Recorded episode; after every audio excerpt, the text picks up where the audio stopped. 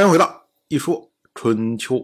鲁国第二任国君鲁黑公进入在位执政第十六年，楚国一路撤军，走到了峡这个地方。当时呢，楚国的国君米沈就派人对米策说：“啊他说以前大夫们战败丧失，都是国君不在军中啊。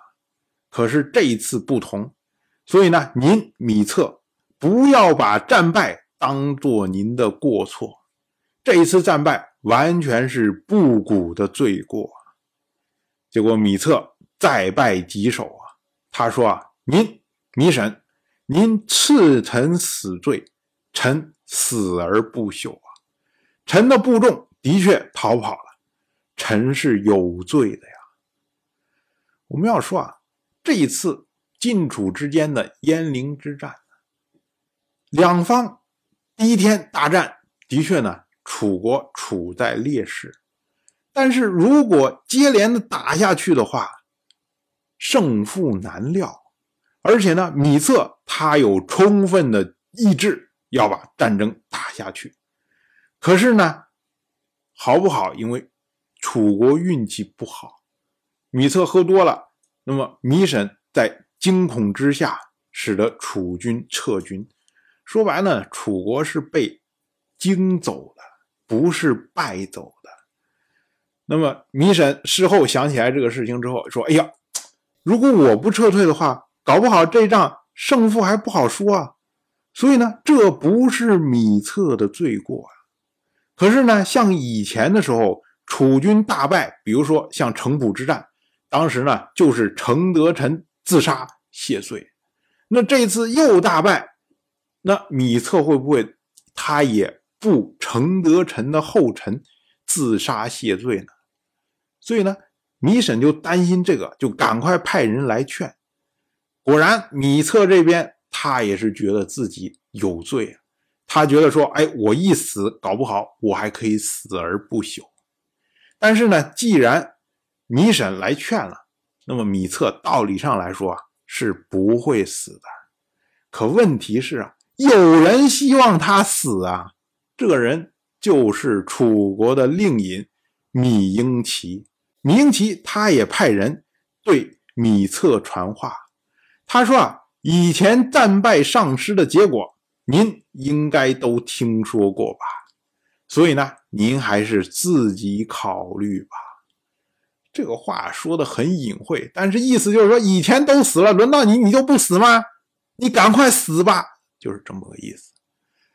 结果米策一听，哎呀，本来他自己心里面就觉得说应该是死罪，但是呢被米神给劝住了。可是别人后面又推他一把，这就成了压垮骆驼的最后一根稻草。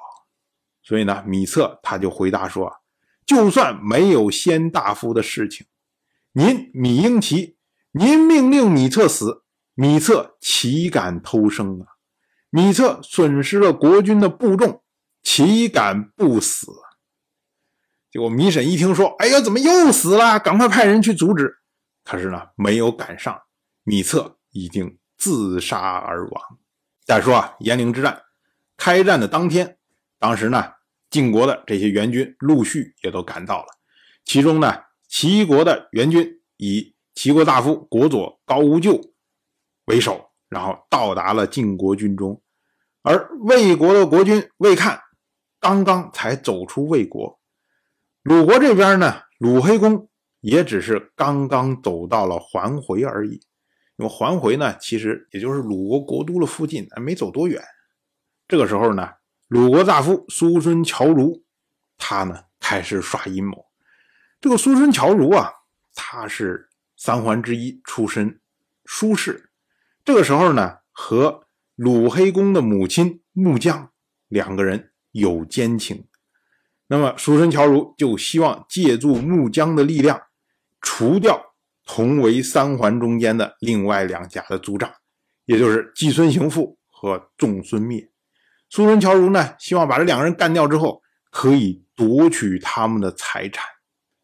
所以呢，当鲁黑公。要起行准备出兵的时候，那么穆姜呢去为鲁黑公送行，当时呢，就让鲁黑公驱逐季孙行父和仲孙灭这么两个人。那自己的母亲提出来要求啊，鲁黑公也不好直接拒绝呀。于是呢，他就用晋国要求援兵作为借口，说：“哎，这个事儿啊，我们从长计议，先等出兵回来再说。”这下木姜就生气了。木姜是一个多么骄纵的人呐！我都说出口了，你竟然敢给我软钉子吃啊！当时呢，正好鲁国的公子鲁燕、鲁除两个人快步经过，木姜就指着这两个人说：“说你鲁黑公，你要是不干这件事情的话，他们两个都可以做国君哦。”这句话说出来可就严重了。这意思就是说，如果你不干掉季孙行父和仲孙灭，那我穆姜就把你拉下马，其他有的是公子可以做国君呢。这一下，鲁惠公感到恐惧了，说这有人要颠覆我的政权呢。于是呢，他就让鲁国的大夫仲孙灭在宫宫内守卫，也就是让仲孙灭在国都之内为他守驾，然后他自己呢待在环回。守护宫室，加强戒备，并且设置守卫之后，哎，这才出兵。所以呢，相对于其他国家来说，鲁国参与晋楚鄢陵之战出兵的最晚。当然了，不是光是鲁国没有赶上，什么齐国、魏国其实都没有赶上。但是呢，鲁国这边出兵的最晚。当然，我就这么一说，您就那么一听。感谢您的。耐心陪伴。如果您对《一说春秋》这个节目感兴趣的话，请在微信中搜索公众号“一说春秋”，关注我。